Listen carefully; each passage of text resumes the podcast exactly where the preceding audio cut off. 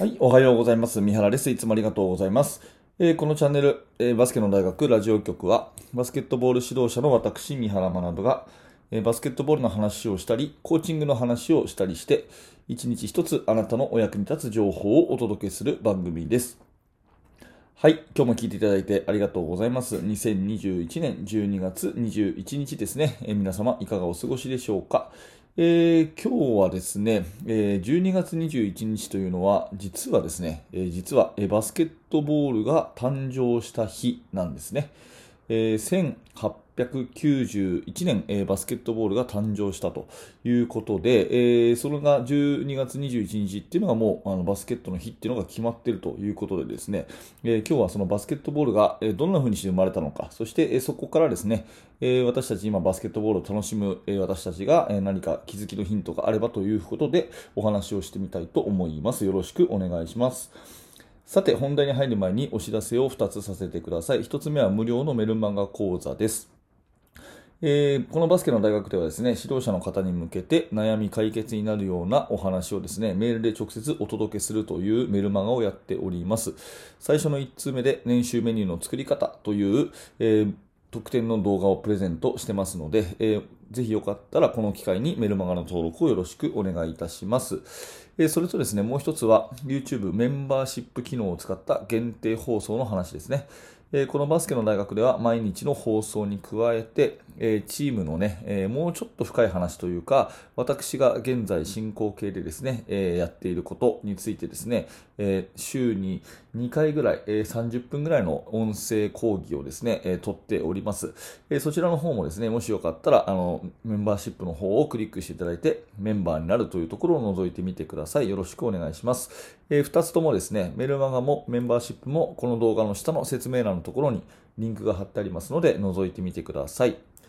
さて、えー今日の本題でありますけども、えー今日はバスケの誕生日ということで、えー1891年ですね。1891年ですから、今から100何年前ですか ?130 年前ですか？の、えー日にですね、えー今日バスケットボールというのが生まれたということで、えーまあ諸説あるんですが、非常に簡単に分かりやすくね、えー言ってみたいと思います。アメリカのですね、マサチューセッツ州、えースプリングフィールドというところがあるんですけども、アメリカのま東の方ですね、え NBA のチームでいうと、ボストン・セルティックスがあるあたりと いうふうに、ま、雑な感じで、ボストン・セルティックスがあるあたりですね、あの辺のマサチューセッツ州というところに、えー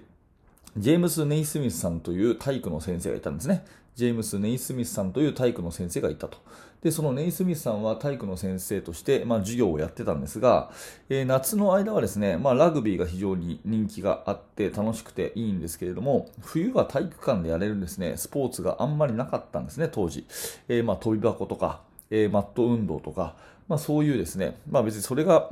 あのー楽しいっていう人もいるんでしょうけど、やっぱり球技の方が子供たちは、まあ、好きなわけですね。なので、冬の間ですね、雪がめちゃめちゃ降っちゃって、すっごい寒くて、まあ、外でラグビーはできないと。うん、っていう時に子供たちからですね、ネイスミス先生に、先生、なんか冬の間でもできるスポーツ、うん、ラグビーみたいな体育館でできるラグビー作ってよっていうふうに言われたんですね。でその時に、うん、確かにそうだなと、うんまあ、確かに冬の間の授業っていうのは、いまいちね、飛び箱とかね、マット運動とかね、なんかそういうのが多くて、まあそれはそれでいいけど、夏のラグビーのような盛り上がりがないなということで、ネイスミスさんは作ろうと決心したんですね。で、考えたのは、うんとまずラグビーのような、まあ、ボールを1個、1個のボールを、まあ、あの争うゲームにするということなんですけども、えーなるべくこう身体接触をしないようにしようというふうに考えたんですね。というのもやっぱラグビーはあのぶつかり合いがあるので、授業中の怪我がすごく多かったらしいんですよ。だからラグビーのような運動量、ラグビーのような楽しさで、かつ怪我を減らそうということを考えたらしいんですね。じゃあその時にどうしたらいいかなっていうことを考えた時に、まず考えたのは、ボールを持った人が走るっていうことを禁止しようっていうことを考えたらしいです。ボールを持った人が走るということをすると、どうしてもタックルしなきゃいけなくなるので、これがまあ怪我の原因だということで、ボールを持った人は基本的に歩けないようにしようっていうのと、あとボールはなるべく大きくしようということで、まあテニスボールみたいなちっちゃいボールだとですね、えー、体に隠して、あのどこにあるかわからないということで、これまた危険になるので、ボールは誰が見てもわかるような一番大きいものにしようということで、とりあえずサッカーボールでやるということで、サッカーボールを持って、持った人は走れないと。ね、えー、まあ、要はパスするしかないと。ね、止まんなきゃいけないっていう、そういう競技にしたと。まあ、これで身体接触をなくしたということですね。で、ここからがですね、えー、素晴らしいところなんですけども、えー、ゴールをですね、あの、まあ、ハンドボールとか、まあ、サッカーのように、この地面につけると、やっぱりシュートの時に接触がどうしても起きるということで、ゴールをですね、何らかの形で空中に作れないかなって考えたらしいんですね。うん、あのゴールをね、ハンドボールとかやってる人はわかると思いますけど、ハンドボールすごい身体接触が激しいじゃないですか。バスケット以上に激しいですよね。まあ、ああいう風に多分なるだろうということで、ゴールを何らかの形で空中に作れないかなって考えたらしいんですね。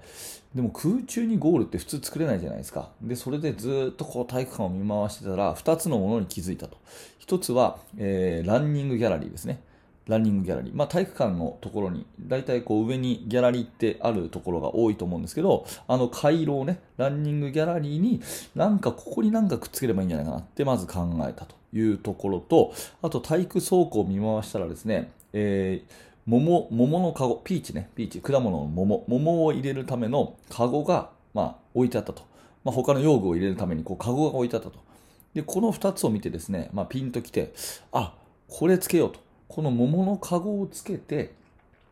あの、ランニングギャラリーにね、で、この桃のカゴにサッカーボールを入れるっていう風にすると、ぶつかんなくて済むんじゃないかっていう風に考えたらしいんですね。そうするとですね、これがこう、あの独特のバスケットボール特有のですねボールを上に投げ入れてこの放物線をねアーチを描いてスパンと入るってあの美しさがそこで、まあ、生まれたわけですよでそれでやってみようっていうことで最初は確かね9人対9人でやったのかな？サッカーとに似たような感じでサッカーをまああのー、のイメージでですね9対9ぐらいででつけといて、えーと桃のカゴをこうランニングギャラリーにつけてね、で、サッカーボールでやったというところから始まって、これをやらせたらですね、その授業で学生たちはすごい大人気だったらしいんですよ。すっごい面白くて。うん。だから、あ、これはいいなと思ってですね。で、えー、あ、先生ありがとうと、これすっごい面白いよと、これずっと冬の間やりましょうよっていう話になって、あ、よかったよかった、みんなに喜んでもらえて嬉しいよってで。ところでこの競技なんていう名前って言われた時に、まあ、ネイスミス先生は名前を付けてなかったんですね。いや、名前、名前はないなえ、名前まで考えなかったよって話した時に、先生、あの生徒たちが、じゃあ先生の名前を使って、ネイスミスボールっていう風に名前を付けようよっていう風に言ったらしいんですよ。でも、ネイスミス先生は非常に謙虚な方だったので、いやいや、それは恥ずかしいと。ね、これからもしね、もし他のね、学校とかでね、えー、これを真似するとなった時に、ネイスミスボールやろうってせわ、いちいち名前言われるのは恥ずかしいと。だから、そうだな、まあ、カゴに入れるから、まあ、カゴってことでバスケットボールにしようっていう風な話をしたらしいんですね。うんまあ、これがあの諸説ありますけど、ざっくりとこんな感じで、始まったということが、まあ、分かっていることというんですね。ちなみにこのランニングギャラリーにつけた高さっていうのが、えー、当時、その1891年の12月21日につけた高さが3メートル5センチ、10フィート、10フィートだったということで、これはですね、130年間変わってないんですよ。これすごいですよね。え、ー、と、最初にやったルールがそのまま今でもあの守られてるっていうのはこれなんかこう奇跡的なことかなと思うので、3メートル5センチのところの高さっていうのは、130年前の今日から変わってないというところもですね、えー、すごい感慨深いところだなというふうに思います。はい。で、最後ですね、あの、まあ、こういう誕生秘話があったバスケットボールなんですけども、まあ、いろいろ発展していってルール改正があってですね、未だに未完成と言われてるんですね。まあ、その証拠に大体2年に1回ルール変更があって、まあ、最近だと、あの、大きなところだとゼロステップの導入とかね、うん、それからショットクロックが、のあり方がこう変わって昔は30秒だったのが24秒。で今はまあ実質14秒みたいなそういうね風になったりとか、えー、まあどんどんどんどんルールが変わっていって、えー、いい意味で未完成のスポーツというふうに言われてるんですよ。なのでこれからもねどんどんどんどん発展をしていくんですけれどもあのまあ、ネイスミス博士がですね、えー、残した言葉としてはこういう言葉があるんですね。バスケットボールっていうのはプレーするのは簡単だと。ただし、極めるのは難しい。ね、バスケットボールはプレーするのは簡単だと。ただ、極めるのは難しいと。だから、あの、みんなが楽しめるスポーツになったというふうに言ってるんですよね。なので、えー、まあ、ぜひね、あのー、まあ、この指導者としてこの言葉をしっかり噛み締めて、えー、また子供たちにですね、伝えてですね、まあ、こんなような話をしてあげるといいのかなと思っていて、もうプレーするのは簡単なんだと。うん、とにかく誰でも楽しめると。ね、全く練習したことなくても、やってみましょうって言ってやれると。そこがバスケットボールの魅力だと。ただ、やっぱりその、マスター、ね、えー、極めると。本当突き詰めて極めるということをやるとやろうとすればどこまでも難しくできるということなんで上を目指すっていうことをやるんだったらとにかくね練習が必要だしかといってまあ気楽にプレーすることもできるしこの両方をねえー、やれるっていうのが魅力だよっていうことをネイスミス博士は言ったそうです。まあ今の私たちにも全く一緒だなと思っていて、えー、とにかくね、君たちが、まあ君たちっていうのは皆さんのね、えー、教えてる子供たちを前にして言うときにね、君たちが上を目指したいんだったらやっぱり努力をする。ね。努力をすればするほど伸びる、そういう競技だよってことをね、えー、伝えてあげるっていうのも、まあいいのかなというふうに思っております。えー、今日はね、ににえー、12月21日はバスケットボールの日ということで、ね、スポーツでなんスポーツが初めて始まった日っていうのはなかなか、うん、バスケット以外ないんじゃないかなと思うんですよね。大体スポーツって偶然始まる、あの、サッカーとかね、昔の民族的なお祭りから始まったとかね、言われてたりしますけども、この日っていうのが決まってるスポーツってなかなかないんじゃないかなと思うんで、えー、まあ今日はね、こんな話をさせていただきました。はい、えー、12月21日、今日はバスケの誕生日ということでお話をさせていただきました。いかがだったでしょうか？えー、バスケの大学ラジオ局は、えー、毎日ですね、毎日バスケットボールに関する、えー、指導者の方に向けての話をしております。面白かった、興味が持てたという方はぜひ、えー、グッドのボタンを押して応援してください。また、チャンネル登録もよろしくお願いします。えー、そして最後にですね、えー、バスケの大学研究室では、えー、現在進行形で私が手掛けている最新のチーム作りについて、ほぼ毎日2000文字ぐらいの記事を投稿しております。えもし興味のある方は、下のリンクからバスケの大学研究室覗いてみてください。